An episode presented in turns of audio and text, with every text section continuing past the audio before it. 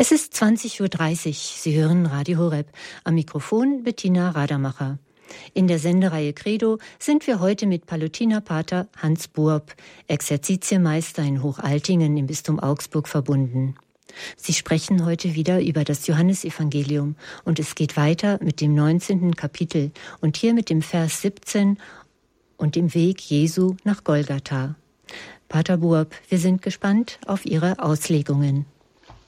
Ja, liebe Brüder und Schwestern, wir haben ja jetzt eine etwas längere Pause gehabt und möchten jetzt so gleichsam langsam an den Schluss kommen bei der Betrachtung des Johannesevangeliums. Und wie Sie gerade hörten, wir sind jetzt beim 19. Kapitel, beim Vers, ab Vers 17. Es heißt da, Jesus trug sein Kreuz und ging hinaus zur sogenannten Schädelhöhe, die auf Hebräisch Golgotha heißt. Dort kreuzigten sie ihn und mit ihm zwei andere, auf jeder Seite einen, in der Mitte Jesus. Pilatus ließ auch ein Schild anfertigen und oben am Kreuz befestigen. Die Inschrift lautet, Jesus von Nazareth, der König der Juden. Dieses Schild lasen viele Juden, weil der Platz, wo Jesus gekreuzigt wurde, nahe bei der Stadt lag. Die Inschrift war hebräisch, lateinisch und griechisch abgefasst. Die hohen Priester der Juden sagten zu Pilatus, schreib nicht der König der Juden, sondern dass er gesagt hat, ich bin der König der Juden. Pilatus antwortete, was ich geschrieben habe, habe ich geschrieben. Nachdem die Soldaten Jesus ans Kreuz geschlagen hatten, nahmen sie seine Kleider und machten vier Teile daraus, für jeden Soldaten einen. Sie nahmen auch sein Untergewand, das von oben her ganz durchwebt und ohne Naht war. Sie sagten zueinander, wir wollen es nicht zerteilen, sondern darum losen, wem es gehören soll. So sollte sich das Schriftwort erfüllen, Sie verteilten meine Kleider unter sich und warfen das Los um mein Gewand. Dies führten die Soldaten aus. Bei dem Kreuze Jesu standen seine Mutter und die Schwester seiner Mutter Maria, die Frau des Klopas, und Maria von Magdala. Als Jesus seine Mutter sah und bei ihr den Jünger, den er liebte, sagte er zu seiner Mutter, Frau, sieh dein Sohn. Dann sagte er zu dem Jünger, sieh deine Mutter. Und von jener Stunde an nahm sie der Jünger zu sich. Danach, als Jesus wusste, dass nun alles vollbracht war, sagte er, damit sich die Schrift erfüllte, mich dürstet. Ein Gefäß mit Essig stand da. Sie strickten einen Stamm, Schwamm mit Essig auf einen Hysopzweig und hielten ihn an seinen Mund. Als Jesus von dem Essig genommen hatte, sprach er, es ist vollbracht. Und er neigte das Haupt und gab seinen Geist auf. Nun, wir sind an diesen Leidensbericht zu sehr gewöhnt, glaube ich. Wir kennen es schon, fast auswendig so dass wir uns fast nicht mehr davon ergreifen lassen. Prüfen Sie selbst. In Wirklichkeit ist dieser Leidensbericht etwas Außergewöhnliches. Sowohl die Tatsache, dass Christus stirbt, er, der Sohn Gottes, wie vor allem auch die Art und Weise, wie er stirbt. Johannes schildert den Tod des Herrn, und zwar ganz seiner bisherigen Linie entsprechend. Das heißt, der heilige Johannes betont in seinem Evangelium nicht so sehr das Leiden und die Erniedrigung, sondern Johannes zeigt im Gegenteil, wie das Licht im Dunkel leuchtet. Denken Sie an den Anfang des Evangeliums von Johannes. wie das Licht im Dunkel leuchtet. Johannes zeichnet die Größe des sterbenden Christus. Und dabei hebt er vor allem drei Dinge hervor. Erstens einmal das Kreuz Christi. Diese Leute müssen Christus nicht zwingen, das Kreuz zu tragen. Er schleppt es auch nicht mühsam nach Golgotha, sondern lädt es sich selbst auf die Schultern, heißt es, und drängt förmlich vorwärts. Das bei Johannes. Er lädt sich selbst auf die Schultern und drängt förmlich nach vorwärts. Es war ja Sitte, dass der Verurteilte den Querbalken selbst trug, der ja so 30, 40 Kilo wog, während der Längsbalken am Ort der Kreuzigung bereits stand und dort präpariert wurde.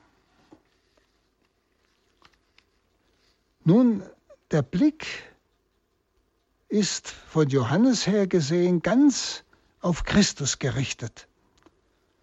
Und zwar steht das Kreuz Christi in der Mitte.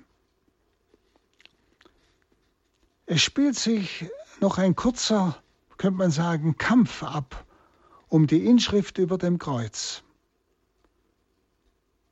Den Juden gefällt die Inschrift nicht, aber Pilatus bleibt unnachgiebig. Und so lautet die Inschrift für ewige Zeiten. Jesus der Nazarener, der König der Juden. Es heißt nicht ein König der Juden, sondern der König der Juden. Und es heißt auch nicht, er hat sich zum König gemacht oder hat behauptet, er sei König, sondern er ist es tatsächlich.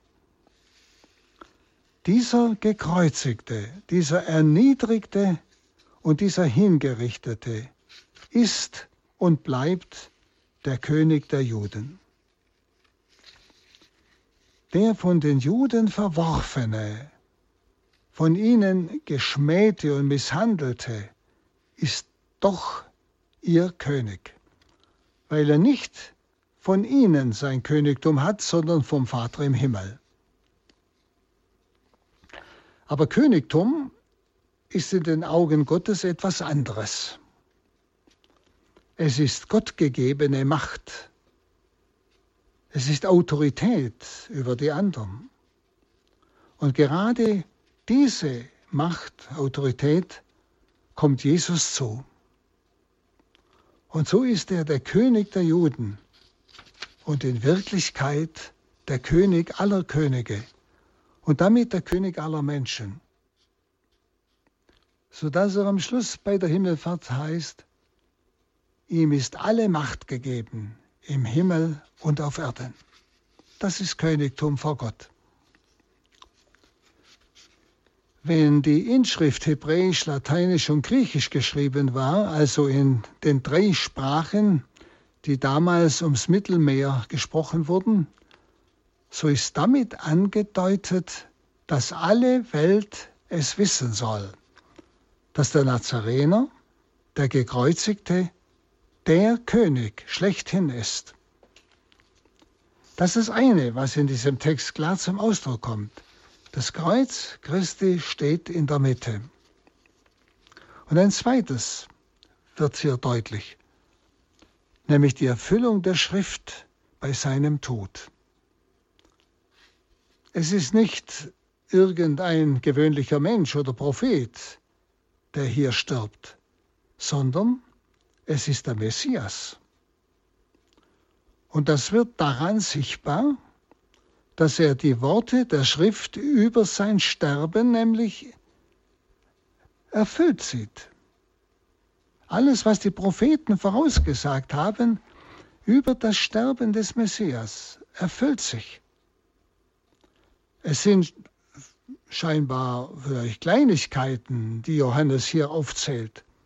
Aber gerade die Erfüllung bis in diese Einzelheiten hinein erweist Christus als der Messias.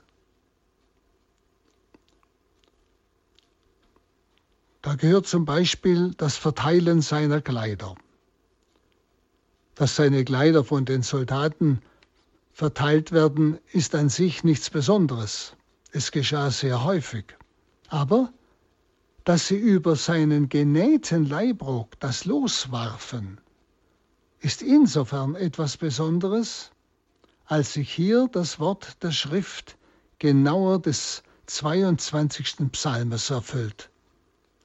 Es ist hier auch ersichtlich, dass Jesus nicht wie ein Bettler durch das, Lamm, durch das Land gegangen ist, sondern dieser Kleid, dieses Kleid, dieser Leibrock, der aus einem Stück gewebt war, zeigt, dass er gut gekleidet war, wie es seinem Stand entsprach. Auch das Wort mich dürstet und das Stillen seines Durstes mit Essig ist eine Erfüllung eines Schriftwortes. Es steht im Psalm 69. Und es wird von Johannes ausdrücklich hinzugefügt, dass er dieses Wort nur sprach, weil er bis ins letzte die Schrift erfüllen wollte. Der Plan, der vom Vater ihm vorgezeichnet ist, wird von Jesus ausgeführt bis in letzte Einzelheiten und Feinheiten. Jesus ist gehorsam bis zum Tod am Kreuz. Wenn man den 22. und den 69. Psalm liest, so ist daraus das Erschütternde dieses Sterbens spürbar, ersichtlich. Johannes berührt es nur ganz leise, weil es ihm eben nicht um das Leiden als solches geht, sondern Johannes geht es hier an dieser Stelle um die Schrifterfüllung. Als Bestätigung, er ist der König, er ist der Messias. Die Schrift ist ja Wort Gottes und das Wort Gottes erfüllt sich. Und damit ist es sicher, dass Christus der Messias ist. Christus ist menschgewordenes Gotteswort. Und dieses menschgewordene Wort, nämlich Christus, erfüllt in allem auch das gesprochene und geschriebene Wort Gottes. Also der Sohn Gottes stirbt ganz nach dem Plan Gottes eben wie es durch die Propheten, die Psalmen von ihm schon vorausgesagt wurde. Und so erweist er sich als der Gesandte Gottes schlechthin. Also Sie spüren hier die ganze Tendenz des Apostels Johannes. Und es war noch ein dritter Punkt, der in diesem Text, den wir gerade hörten, äh, eine Rolle spielt. Es ist ein Blick in die Zukunft. Nämlich mitten in diesen messianischen Texten steht noch ein ganz anderes Wort, das beim ersten Anblick eigentlich rein privaten Charakter hat, könnte man meinen. Aber in Wirklichkeit ein messianisches Wort ist. Nicht im Sinn der Schrifterfüllung, sondern im Sinn des messianischen Werkes. Es ist das Wort, das Jesus zu seiner Mutter und zu seinem Lieblingsjünger spricht. Frau, sieh da deinen Sohn, sieh da deine Mutter. Wissen Sie, wenn das ein rein persönliches, privates Wort gewesen wäre, durch das Jesus für ein paar Jahre die Sorge für seine Mutter dem Apostel Johannes übertragen hätte, so würde es völlig aus dem Rahmen fallen. Also was hat diese private Abmachung mit der Erlösungstat Jesu zu tun? Verstehen Sie? Aber alles, was hier vom Sterben Christi berichtet wird, hat messianisches Gepräge. Und so ist auch dieses Wort messianisch aufzufassen. Johannes ist hier Vertreter aller gläubigen Christen. Er steht für uns alle, darum ist sein Name nicht genannt. nur der Jünger.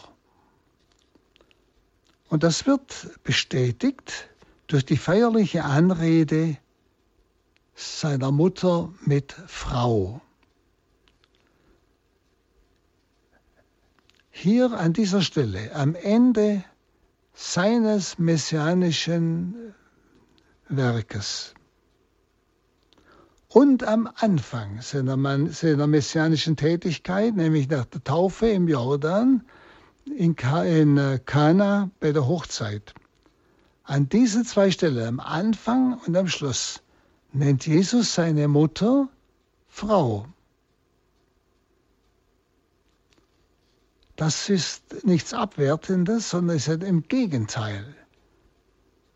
Es ist etwas ganz Wesentliches. Er sagt uns jetzt, wer die Frau ist, von der es im ersten Buch der Schrift heißt, Feindschaft will ich setzen zwischen dir und der Frau. Im Hebräischen mit Artikel der Frau, nicht irgendeiner Frau, sondern einer ganz konkreten. Und Jesus sagt hier, er der Messias, am Anfang und am Ende seiner messianischen Tätigkeit, wer diese Frau ist. Maria. Von der Frau war also die Rede, wie gesagt, im biblischen Bericht beim Sündenfall. Es war uns eine Frau verheißen, deren Nachkomme der Schlange den Kopf zertritt. Und nun wird dieses feierliche Wort aufgegriffen.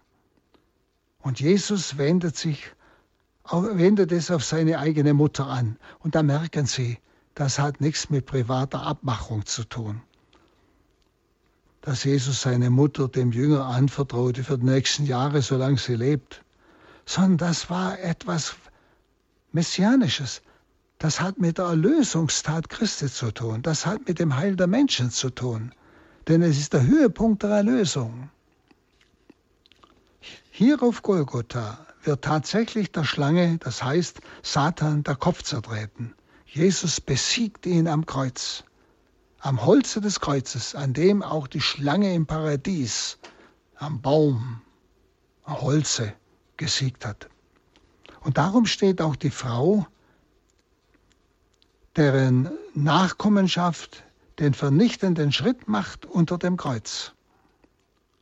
Und so ist auch dieses Wort Erfüllung uralter Prophezeiung, nämlich aus dem Paradies. Die Frau und deren Nachkomme der Schlange den Kopf zertritt.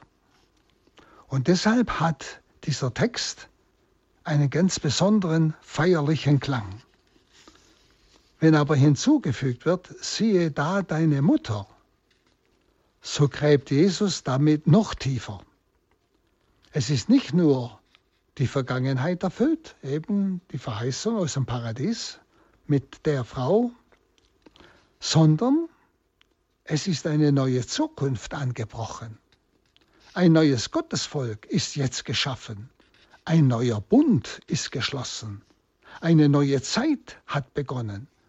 Und in dieser neuen Zeit sollen die Angehörigen dieses neuen Gottesvolkes und dieses neuen Bundes ein besonderes Verhältnis liebender Ehrfurcht zu dieser Mutter des Herrn haben. Er hat sie uns zur Mutter gegeben.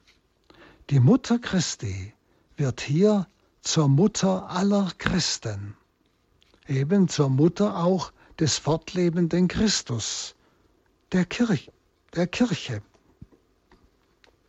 Und so ist dieses messianische Wort ein auch zugleich marianisches Wort. Wo immer Jesus ist, und die Liebe zu ihm, da ist nun auch Maria zu finden und die Liebe zu ihr. Der sterbende Christus blickt damit über seinen Tod hinaus in die Zukunft. Aber noch mehr. Maria ist nicht nur die Mutter des neuen Gottesvolkes, sondern in ihr verkörpert sich ja gewissermaßen die Kirche. Sie ist das Urbild der Kirche. Mutter und Braut Christi. Also sie, die unter dem Kreuz steht, die teilhat, gleichsam passiv und aktiv am Kreuzesopfer, ist hier wirklich die Kirche, die Erstkirche. Und darum ist die Hinwendung zu ihr von besonderer Wichtigkeit, auch von einer inneren Tiefe. Der physische Christus, also der Christus am Kreuz, der hier stirbt, wird abgelöst durch den mystischen Christus, das ist die Kirche. Dieser mystische Christus, also die Kirche, hat Maria zur Mutter und zugleich zu einer Art ja, Konkretisierung. Aus ihr ist ja der physische Christus geboren, sodass auch der mystische in ihrem Schoß ruht und aus ihr immer wieder neu geboren wird, durch das Wirken des Heiligen Geistes. Es ist immer wieder dieses Zusammenwirken von Maria, der Braut, und dem Heiligen Geist bei der Menschwerdung, aber auch an Pfingsten, bei der Geistsendung, bei der Geburt der Kirche kann man sagen, bei der Geburt des mystischen Christus. Also dieses, man kann sagen, das marianische Geheimnis ist somit in diesen Worten des sterbenden Jesus und Messias enthalten. So kann man sagen, der ganze Bericht des Johannes über den Tod Jesu ist nicht einfach ein Text, sagen wir mal, voll Blut und Wunden, voll Schmerzen und Mitleid, sondern ein Text voll Größe, Tiefe und Herrlichkeit. Sie spüren, was das Anliegen des Johannes war, der wohl als letzter sein Evangelium geschrieben hat, wo die anderen schon vorlagen. Johannes hatte bis ganz konkrete Absichten, kann man sagen. nun schauen wir weiter den Vers 13.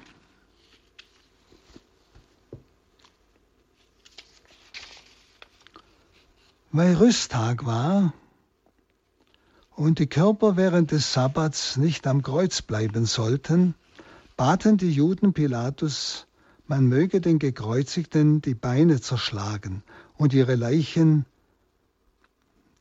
dann abnehmen. Denn dieser Sabbat war ein großer Festtag. Also kamen die Soldaten und zerschlugen dem ersten die Beine, dann dem anderen, der mit ihm gekreuzigt war. Als sie aber zu Jesus kamen und sahen, dass er schon tot war, zerschlugen sie ihm die Beine nicht. Nun, die Juden waren also die, die die Kreuzigung ja verlangten von Pilatus. Sie wollten wohl den Anblick dieses Königs der Juden loshaben. Aber was heißt das jetzt, wenn es, wenn hier beschrieben wird, dass ihnen die Beine zerbrochen werden. Der Kreuzestod war ein Erstickungstod. Und sie konnten sie ja mit den Beinen abstützen und immer wieder nach oben hieven, um Luft zu holen. So wie Jesus, der ja angenagelt war, die anderen waren ja angebunden, hat sich auf den Nagel in den Füßen gestützt, um wieder Luft holen zu können. Nicht? Und wenn die Gebeine einfach zerschlagen werden, abgebrochen werden, dann sinkt der Körper runter, der Mensch kann sich nicht mehr aufstützen und erstickt. Das ist dieser, ja, dieser Erstickungstod am Kreuz. Und es heißt dann 34, Jesus war schon tot, sie zerschlugen ihm die Beine nicht, sondern einer der Soldaten stieß mit der Lanze in seine Seite und sogleich floss Blut und Wasser heraus. Und der, der das gesehen hat, hat es bezeugt und sein Zeugnis ist wahr. Und er weiß, dass er die Wahrheit berichtet, damit auch ihr glaubt. Denn das ist geschehen, damit sich das Schriftwort erfüllt, wieder das Schriftwort. Man soll an ihm kein Gebein zerbrechen. Exodus 12, 46. Und ein anderes Schriftwort sagt, sie werden auf den blicken, den sie durchbohrt haben. Psalm 34, 21. Nun, die Öffnung der Seite Jesu wird auf verschiedene Weise auch ausgelegt, was es bedeutet. Sie kennen die Parallele vom Tempelvorhang. Im gleichen Augenblick zerriss der Tempel der Vorhang in zwei Teile. Das heißt, der Tempelvorhang hat das Allerheiligste abgeschirmt vor den Blicken der Menschen. Das Allerheiligste durfte ja nur der hohe Priester und zwar nur einmal im Jahr hinein. Und jetzt ist der Vorhang des Tempels zerbrochen. Alle haben jetzt Blick in das Allerheiligste. Das heißt, mit der Öffnung der Seitenwunde Jesu haben wir einen Blick in das innerste Geheimnis Gottes. Denn wir sind ja in der Taufe zu Priestern geweiht, in der Taufe und Firmung. Das ist dieses persönliche Priestertum aus Taufe und Firmung. Und das ist ein größeres Priestertum als das alttestamentliche. Wir haben jetzt Zugang zum innersten Geheimnis Gottes. Ja, wir selber sind sogar der Tempel Gottes. Ja, wie Paulus sagt, der Tempel des Heiligen Geistes. Also das ist etwas Unbegreifliches, nicht? Also das ist diese Parallele zum Tempelvorhang, der zerriss. Es ist der Blick jetzt ins Allerheiligste, es ist der Blick ins innerste Geheimnis Gottes. Das Herz Jesu, das geöffnet ist, gibt uns den Blick ins Innerste. Und das Herz ist das Innerste der Person, das innerste Geheimnis Gottes. Dann ist es auch eine Erinnerung, diese Öffnungsquelle, als die Tempelquelle aus der rechten Seite floss ja das Wasser hinab in die Araba und je weiter es floss, umso tiefer wurde es. Und rechts und links war unwahrscheinliche Fruchtbarkeit. Und so auch wiederum ein Symbol für die Eröffnung der Seite Jesu. Jetzt fließt Blut und Wasser. Nicht? Also das ist äh, das lebendige Quell. Die Erlösung ist jetzt vollzogen, nicht? Jetzt, überall, wo die Erlösung hinkommt, blüht das Leben auf. Also auch diese Parallele zu dieser Tempelquelle im Alten Testament. Und natürlich, es ist ein Ausdruck, wie auch die ganze Herz Jesu Verehrung uns zeigt, ein Ausdruck der Offenbarung der Liebe Gottes. Gott öffnet uns das Herz, dass wir Zugang zu seinem Innersten, zu seiner Liebe haben, zu seiner Barmherzigkeit. Und sie werden, heißt es ja, sie werden auf den schauen, den sie durchbohrt haben. Was will eigentlich dieser Satz sagen? Äh, bei diesem, sie werden auf den schauen, den sie durchbohrt haben, bei diesem Schauen und Sehen hat der heilige Johannes nicht nur an den durchbohrten Christus gedacht, sondern auch an das Blut und Wasser, das aus der Seite Jesu hervortrat. Es war für ihn ein Strom des Segens und des Heiles. Und dieses Sehen, sie schauten auf den, den sie durchbohrt haben, verbindet eigentlich auch äh, mit der anderen Stelle aus dem Johannesevangelium 3,14, wo es um das Aufblicken zur ehernen Schlange ging als Bild für die Erhöhung des Menschensohnes. Wer aufblickte, blieb am Leben. Und jetzt sagt Johannes, jetzt hat eigentlich diese Erhöhung erst stattgefunden. Wer zum Christus, dem Gekreuzigten, aufblickt, um sein Erbarmen bittet, der bleibt am Leben. Und drittens äh, ist auch die Stelle, verwandt mit der Stelle bei Johannes 8:28, wo es heißt, wenn ihr den Menschensohn erhöht habt, werdet ihr erkennen, dass ich es bin. Sie werden also sein wahres Wesen erkennen. Ego eime, ich bin. Das ist ja der Gottesname. Yahweh heißt ich bin. Ja? Er wird erkennen, dass ich es bin, dass ich Gott bin, ein Messias bin. Ja? Also der wahre Gottessohn.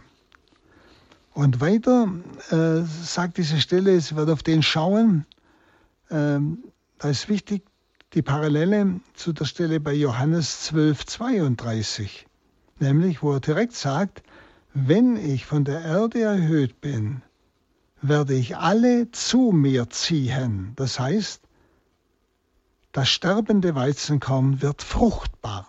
Er zieht alle an sich. Ja? Und dann noch, wie, wie Johannes so ganz stark bezeugt, nicht, dass er die Wahrheit sagt, und zwar im Blick, dass Blut und Wasser herausfloss. Und er sagt die Wahrheit, das hat er ganz stark betont. Das ist der Zusammenhang mit Johannes 7, 38, wo er von den Strömen des lebendigen Wassers spricht, die aus seinem Leibe strömen.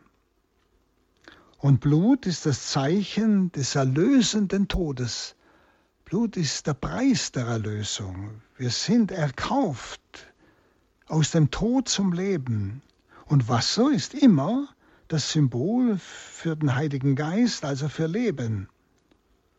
Und so ist unser Hinaufschauen zum Durchbohrten zu unserem Heil oder aber zu unserem Verderben, je nachdem, wie ich schaue. Dann kommt die Stille, den, der, der Vers 38 und folgende. Josef von Arimathea war ein Jünger Jesu, aber aus Furcht vor den Juden nur heimlich heißt es. Er bat Pilatus, den Leichnam Jesu abnehmen zu dürfen. Und Pilatus erlaubte es. Also kam er und nahm den Leichnam ab. Es kam auch Nikodemus, der früher einmal Jesus bei Nacht aufgesucht hatte. Er brachte eine Mischung von Myrrhe und Aloe, etwa 100 Pfund. Sie nahmen den Leichnam Jesu und umwickelten ihn mit Leinenbinden. Zusammen mit den wohlriechenden Salben wie es beim jüdischen Begräbnis Sitte war. An dem Ort, wo man ihn gekreuzigt hatte, war ein Garten, und in dem Garten war ein neues Grab, in das noch niemand bestattet worden war. Wegen des Rüsttages der Juden und weil das Grab in der Nähe lag, setzen sie Jesus dort bei. Also man spürt, es beginnt jetzt ein Umschwung, man könnte sagen ein Umschlag im Innern der Herzen. Dieser furchtsame Jünger Josef von Arimathea, das heißt ja, der nur im Geheimen Jünger Jesu war, der furchtsame Josef von Arimathea und auch der Nikodemus, der ja nur bei Nacht Jesus besprochen hatte, die treten nun öffentlich als Jünger Jesu auf. Sie verlangen Audienz bei Pilatus und fordern den Leichnam des Herrn. Das, was eigentlich nach menschlichem Ermessen alle hätte in Angst versetzen müssen, bewirkte genau das Gegenteil, nämlich der Tod Jesu. Jetzt ist aus. Jetzt müssen sich alle verkriechen. Nein. Es bewirkt genau das Gegenteil, stellen wir hier fest. Der Geist Gottes beginnt zu wirken. Die Menschen wandeln sich. Die Menschenfurcht wird überwunden durch die Gottesfurcht. Das ist wichtig, auch für uns. Man kann nun nicht mehr abseits stehen, man muss jetzt Stellung beziehen. Ich muss jetzt für oder gegen Christus sein. Es gibt keine neutrale Haltung mehr. Bis heute. Die Ereignisse sind zu groß und zu erschütternd, als dass sie neutrale Beobachter zulassen würden. Am Kreuz scheiden sich die Geister bis heute. Nun, diese Grablegung musste natürlich rasch geschehen, weil um 6 Uhr abends der Sabbat beginnt Und die neunte Stunde, wo Jesus gestorben war, war ja drei Uhr. Und bis dahin musste alles erledigt sein. Aber sie hat trotzdem etwas Großes und Feierliches an sich, diese Grablegung. Jesus wird in einem Garten in ein neues Grab gelegt und er wird mit kostbaren Gewürzen vorläufig einbalsamiert. Also man wird das Fehlende, wenn der Sabbat vorüber ist, dann nachholen. Deshalb kamen ja am Ostermorgen dann die Frauen, um ihn zu salben. Nun die Ehre, die sie dem Lebenden verweigert haben, diese zwei Jünger, die sie ja versteckt haben, ja. Die Ehre, die sie dem Lebenden Christus verweigert haben, erweisen sie jetzt wenigstens dem Toten. Aber wieder ist es ein Umschwung, der deutlich spürbar ist. Und nun kommt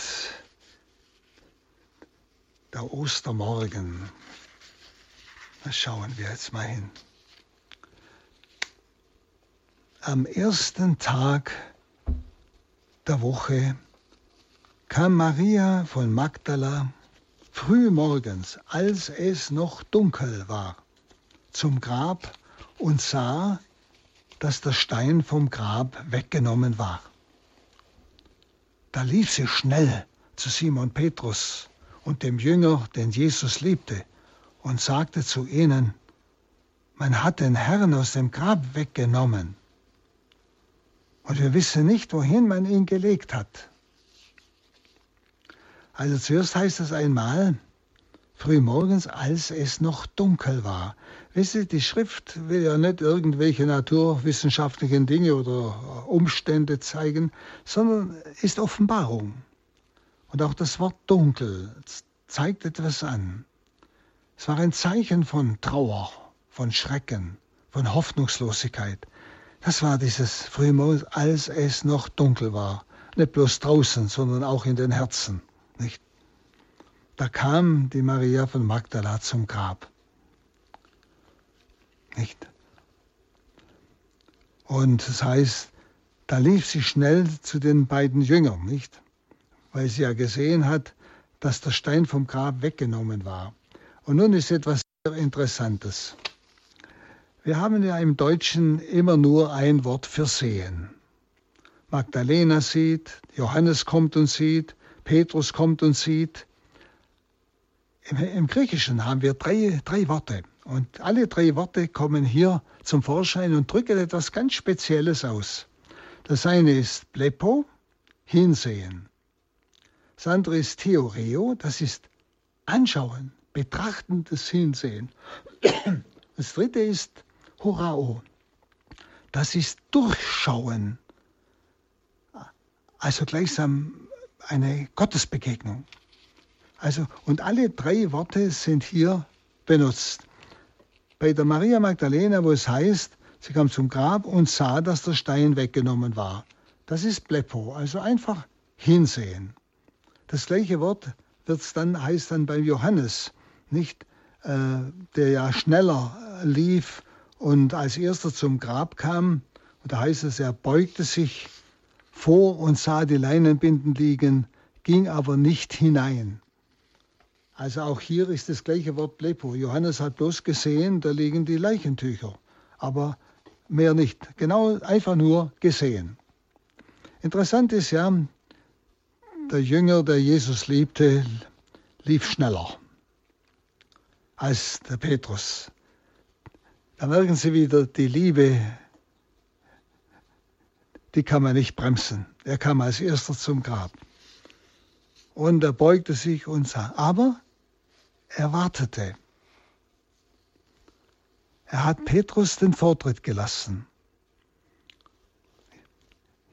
Johannes versucht hier in seinem Evangelium immer wieder ganz klar den Erstrang des Petrus zu betonen. Gerade auch hier, wo es um ihn selber geht. Auch gerade jetzt gegen Schluss wird es nochmal ganz deutlich. Er wartet, er lässt dem Petrus den Vorrang. Und Petrus, er ging in das Grab hinein und er sah die Leinenbinden liegen. Das ist jetzt das Wort Theoreo. Er hat es nicht gesehen und da heißt es genau, er hat hingeschaut, er hat beobachtet. So heißt es hier. Nämlich, er hat das Schweißtuch gesehen, das auf dem Kopf Jesu gelegen hatte. Und er hat genau beobachtet, es lag aber nicht bei den Leinenbinden, sondern zusammengebunden daneben an einer besonderen Stelle. Und das ist dieses Wort genauer hinschauen, betrachten. Petrus hat es genauer gemacht. Und dann heißt es acht, da ging auch der andere Jünger, der zuerst am Grab gekommen war, hinein. Und jetzt kommt das Wort Horao. Johannes sah und glaubte. Bei Johannes heißt, er hat nicht bloß die Leinenbinden und die äußeren Dinge gesehen oder wie, Johannes äh, wie Petrus beobachtet und genau hingeschaut, sondern Johannes hat durchgeschaut. Er hat erkannt, hier ist nichts geraubt worden, hier ist vollkommene Ordnung. Er hat durchgeschaut, Christus ist auferstanden. Er hat durchgeschaut. Und deshalb heißt, er sah und glaubte. Also ein ganz anderes Wort für sehen wie bei Magdalena oder wie bei Petrus. Ganz interessant.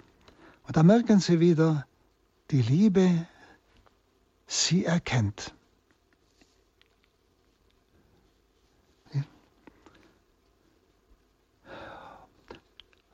Und da gingen, wie gesagt, gingen sie beide wieder, da sie noch die Schrift nicht kannten, dass er von den Toten auferstehen musste, gingen sie wieder heim, gingen wieder nach Hause.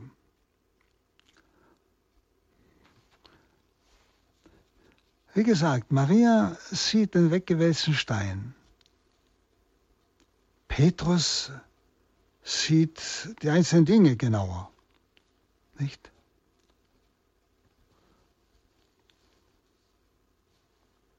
Das heißt, die Schrift kannten sie noch nicht das drückt ein bisschen noch Unglaube und Verwunderung aus. Obwohl bei Johannes, nicht, heißt es, er sah und glaubte.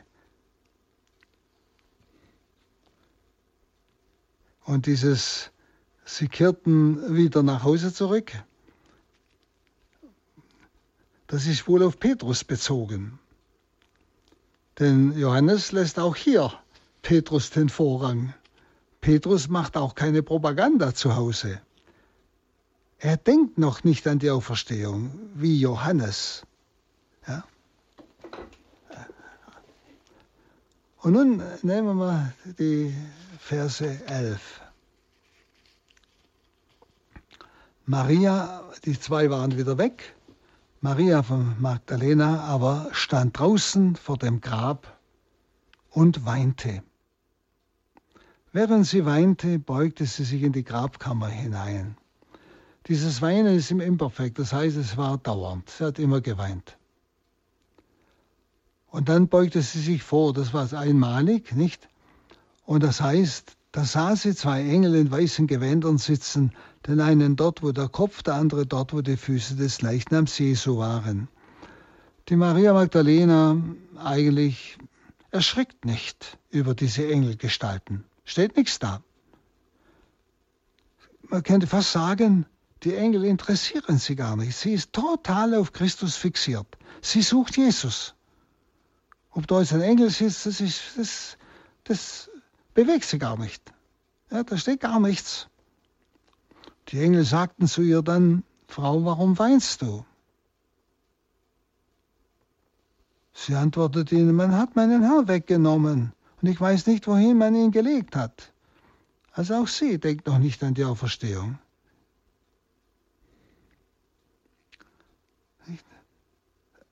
Sie sieht nur das Äußere erst.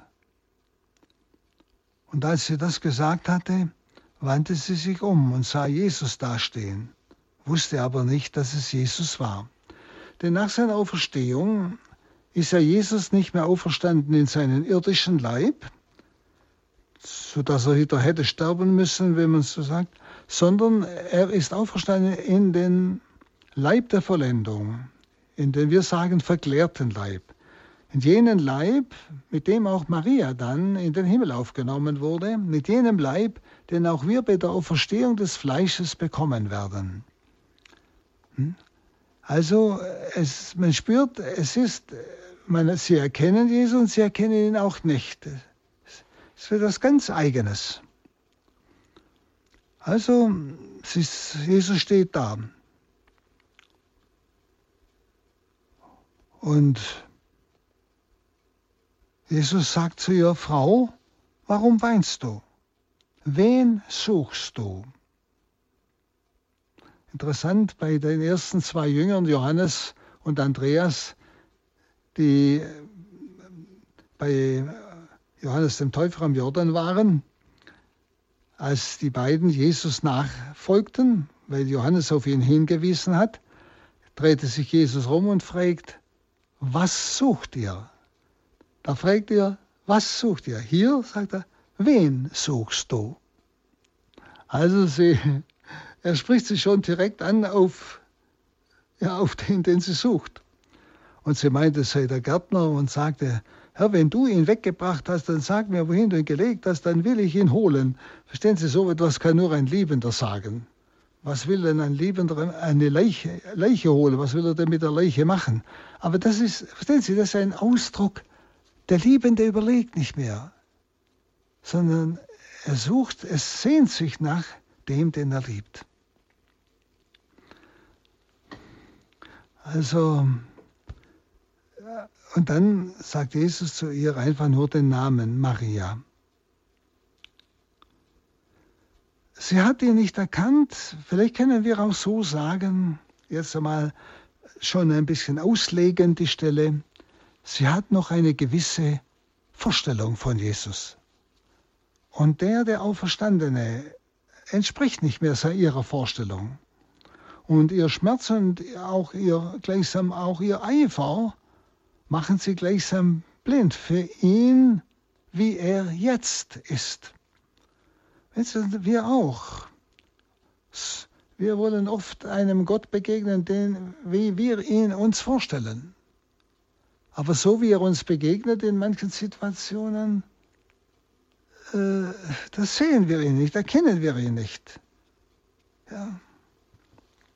Und da wandte sie sich um zu ihm und sagte auf Hebräisch Rabboni, das heißt mein Meister.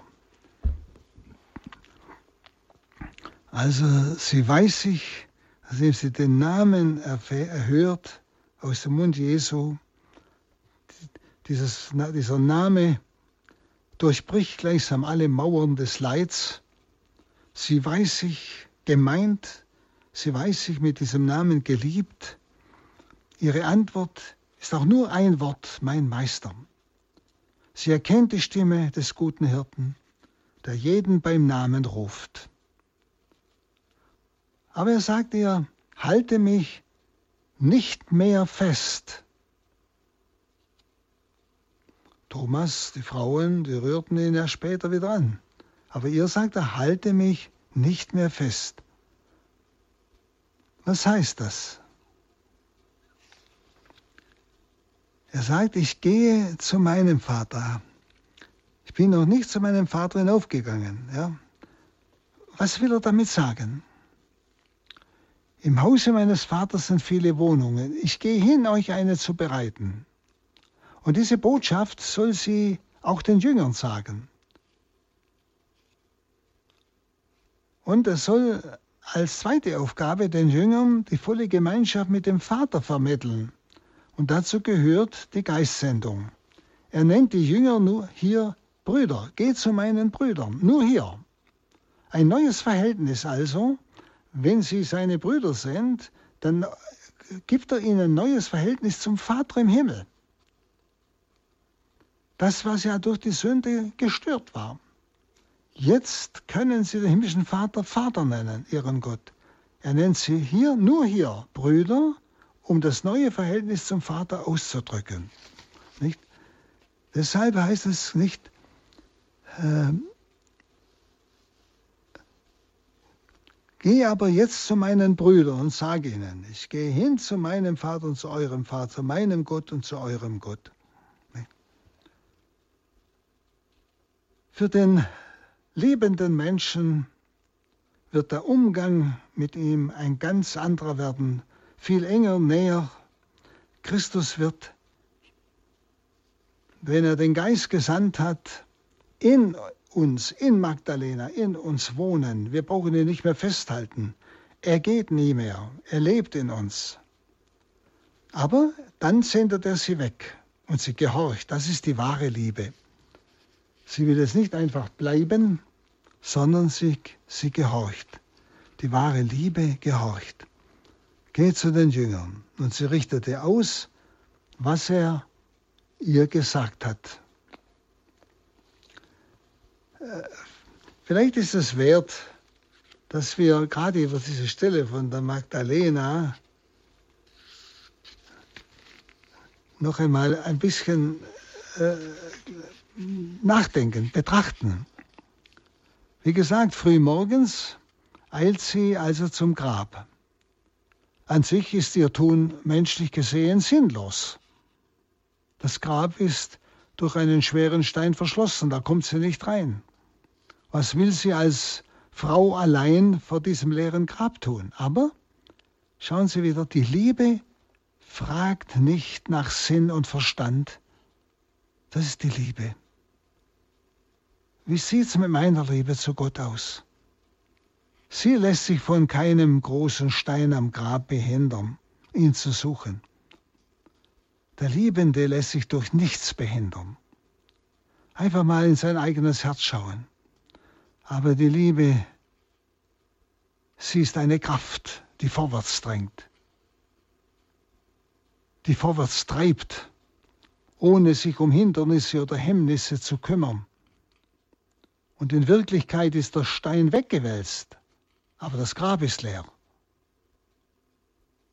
Was soll sie jetzt im Leben ohne Jesus? Ja, ja was ist mein Leben ohne Jesus? Das fragen wir uns einmal. Wenn Sie viele Menschen haben Jesus verloren, Sie brauchen so und so viele Ersatzmittel, um irgendwo sich über Wasser zu halten, um ihrem Leben noch einen kleinen Sinn zu geben. Aber für den, der einmal Christus erlebt hat, als Erfüllung des Lebens, der kann nicht mehr leben ohne Jesus. Und das drückt die Maria Magdalena so wunderbar aus. Das Grab ist leer. Was soll sie im Leben ohne Jesus? Das ist wirklich eine, eine eigenen Gewissenserforschung nötig. Denn Christus ist das Geheimnis und der Inhalt ihrer ganzen Existenz geworden. Sie hat ihn erfahren. Und um das geht es. Glaube ist Erfahrung mit Gott. Und so steht sie bloß noch weinend da. Und wer einmal erfasst hat, was Christus ist, der kann nicht mehr ohne ihn leben. Es würde alles grau, es würde alles leer, es würde alles sinnlos. Wissen Sie, liebe Zuhörer, wenn Sie das noch nicht ganz verstehen, dann heißt das, Sie dürfen noch mehr Erfahrung machen. Sie spüren, ich, Christus kann sich noch mehr mehr offenbaren, bis auch ich ihn so erlebe wie Maria Magdalena als die ganze Erfüllung meines Lebens. Dann brauche ich nichts, um glücklich zu sein. Ich kann haben, aber ich muss nicht haben. Ich habe das, was mich glücklich macht. Und viele Menschen können sich nicht vorstellen, dass Christus, dass Gott uns in diesem Leben total ausfüllen kann dass es uns geht wie Maria Magdalena, wenn wir ihn verloren haben oder mindestens gefühlhaft meinen, er sei nicht mehr da, dass unser Leben dunkel wird. Das ist wirklich dunkel, wie es hier heißt, am frühen Morgen, als es noch dunkel war. Ja? Wird alles grau, leer, sinnlos. Magdalena steht für alle Menschen, auch für mich und Sie. Und nun die Frage nach Jesus. Kann sie im Leben nicht mehr ihre Liebe bezeugen, dann kann sie wenigstens für eine ja, würdige Bestattung sorgen, das heißt ihn zurücktragen, seinen Leib salben, ihn balsamieren. Also dass wir etwas für ihn tun kann, aber auch das hätte sie nicht ausgefüllt. Wissen Sie, Millionen Menschen leben heute ohne Christus. Sie haben es nie erfasst und erfahren, wie das Leben mit Christus eigentlich ist. Und so spüren sie die Leere, vielleicht nicht immer, aber ganz sicher von Zeit zu Zeit.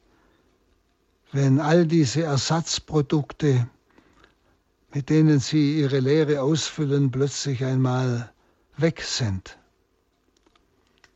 Wer aber einmal erfasst und erfahren hat, was der Gottmensch ist, kann durch nichts anderes mehr befriedigt und ausgefüllt werden. Und darum ist der Ungläubige, der einmal gläubig war, die traurigste Existenz. Er ist wie ein erloschener Krater. Man könnte sagen, wie eine verblühte Blume oder eine ausgeblasene Kerze und er spürt seine Lehre noch viel mehr wie andere. Nun, Jesus zeigt sich Magdalena. Wenn sie, wer ihn sucht, dem offenbart er sich. Aber viele suchen ihn ja gar nicht, obwohl sie die Lehre spüren. Sie wissen oft gar nicht mehr um ihn. Sie trauen ihm das gar nicht zu, dass er sie erfüllen kann. Wagen Sie, ich sage oft Leuten, die nicht mehr richtig glauben können, setz dich doch in eine katholische Kirche vor einen Tabernakel. Immer wieder, nimm dir Zeit und sage ihm nur, Herr, wenn es dich gibt, offenbare dich mir. Ich bin bereit, dich zu lieben. Wer ihn sucht, das ist ja das Wort Gottes hier, wie Magdalena, dem begegnet er. und er erscheint ihr mit verklärtem Leib, aber ihr Schmerz ist so groß, dass sie ihn gar nicht erkennt. Erst als er ihren Namen nennt, fällt der Schleier. Denn so wie er spricht, spricht nur einer, nämlich Jesus Christus. So beim Namen rufen kann nur er. Und zwar so, dass ich mich bis ins Herz getroffen fühle. So wie er die Jünger am See gerufen hat mit Namen und sie folgten ihm sofort. Der Anruf Gottes hat etwas Unwiderstehliches an sich, etwas Lockendes, auch etwas Forderndes zugleich. Seine Stimme ist nicht überhörbar. Sie ist bisweilen erschreckend, meist natürlich beglückend je wie der Mensch eingestellt ist. Diesmal bei Magdalena ist es ein eindeutiger Klang der Liebe. Und darum ist auch die Antwort Magdalenas liebende Hingabe. Sie wirft sich dem Herrn zu Füßen und umklammert ihn, um ihn nicht mehr loszulassen, bis er sie mahnt mit dem Hinweis darauf, dass er ja noch nicht aufgefahren ist zum Vater im Himmel, dass sie ihn also noch besitzen kann, auch wenn er zum Vater zurückgekehrt ist, durch den Heiligen Geist. Und hier ist der Anruf zugleich mit einer Sendung verbunden, wie wir schon sagten. Das Hin zu Christus ist zugleich ein Hin zu den Brüdern Christi. Es gibt keinen religiösen Egoismus. Ich ohne die anderen, ohne den Leib Christi, die Kirche. Was der Mensch empfängt, soll er weitertragen. Er soll, man könnte fast sagen, Glocke sein, die läutet.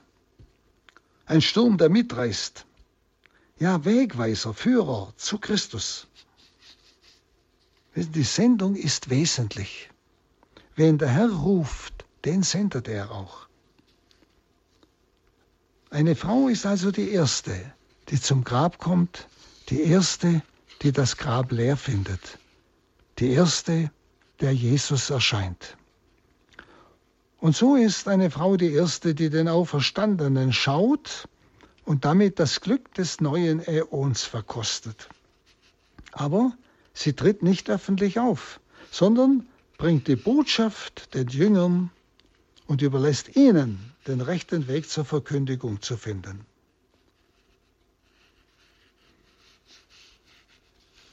Wir spüren, dass dieses Beispiel der heiligen Maria Magdalena wirklich einer Betrachtung wert ist. Denn äh, es ist der Weg, den auch wir gehen sollen. Wir sollen ihn suchen, wenn wir unsere Lehre spüren. Und wir sollen uns finden lassen, in Geduld suchen. Das heißt, sie hat lange geweint. Das ist ja imperfekt. Und Jesus hat ihre Tränen gesehen. Liebe Brüder und Schwestern, lassen Sie sich gerade auch von diesem Beispiel der Heiligen Maria Magdalena bereichern, aber auch schauen Sie noch einmal auf dieses Leiden Jesu, auch auf diese Absicht des heiligen Johannes, das Einweih, das Große, das Geheimnisvolle, gerade auch im Opfertod Jesu am Kreuz zu sehen. Einfach gleichsam schon durchzuschauen, auf das Kommende hin, auf die Kirche hin, auf den fortlebenden Christus hin, aber auch auf unser ganz persönliches Leben mit Christus hin. Ich danke Ihnen, dass Sie dabei waren und wünsche Ihnen, dass Sie durch das Wort Gottes immer tiefer in diese Liebe zu Christus kommen, der Sie ganz erfüllt. Palutinerpater Hans Burb, Exerzitienmeister in Hochaltingen im Bistum Augsburg, sprach über das Johannesevangelium Kapitel 19. Wenn Sie seine Auslegung von Vers 17 und dem Weg Jesu nach Golgatha nochmal hören möchten, können Sie diese Folge der Sendereihe Credo vom 11. Oktober über den CD-Dienst von Radio Horeb beziehen. CD-dienst.horeb.org oder telefonisch 08328 921 1120 oder auch als Podcast auf der Homepage www.horeb.org zum Einhören und Herunterladen. Herzlichen Dank, Pater Buob, für Ihre Auslegungen. Darf ich Sie jetzt noch um Ihren Segen bitten? Ja. Also bitten wir dich dass du Kraft deines Leidens, deiner Erlösung jetzt uns allen deinen Heiligen Geist neu schenkst, jenen Geist, der uns einführt in das Geheimnis des Wortes Gottes, jenen Geist, der den Johannes, das Geheimnis der Auferstehung, Jesus ja erkennen ließ. Und dazu segne euch der allmächtige Gott, der Vater und der Sohn und der Heilige Geist. Amen. Amen.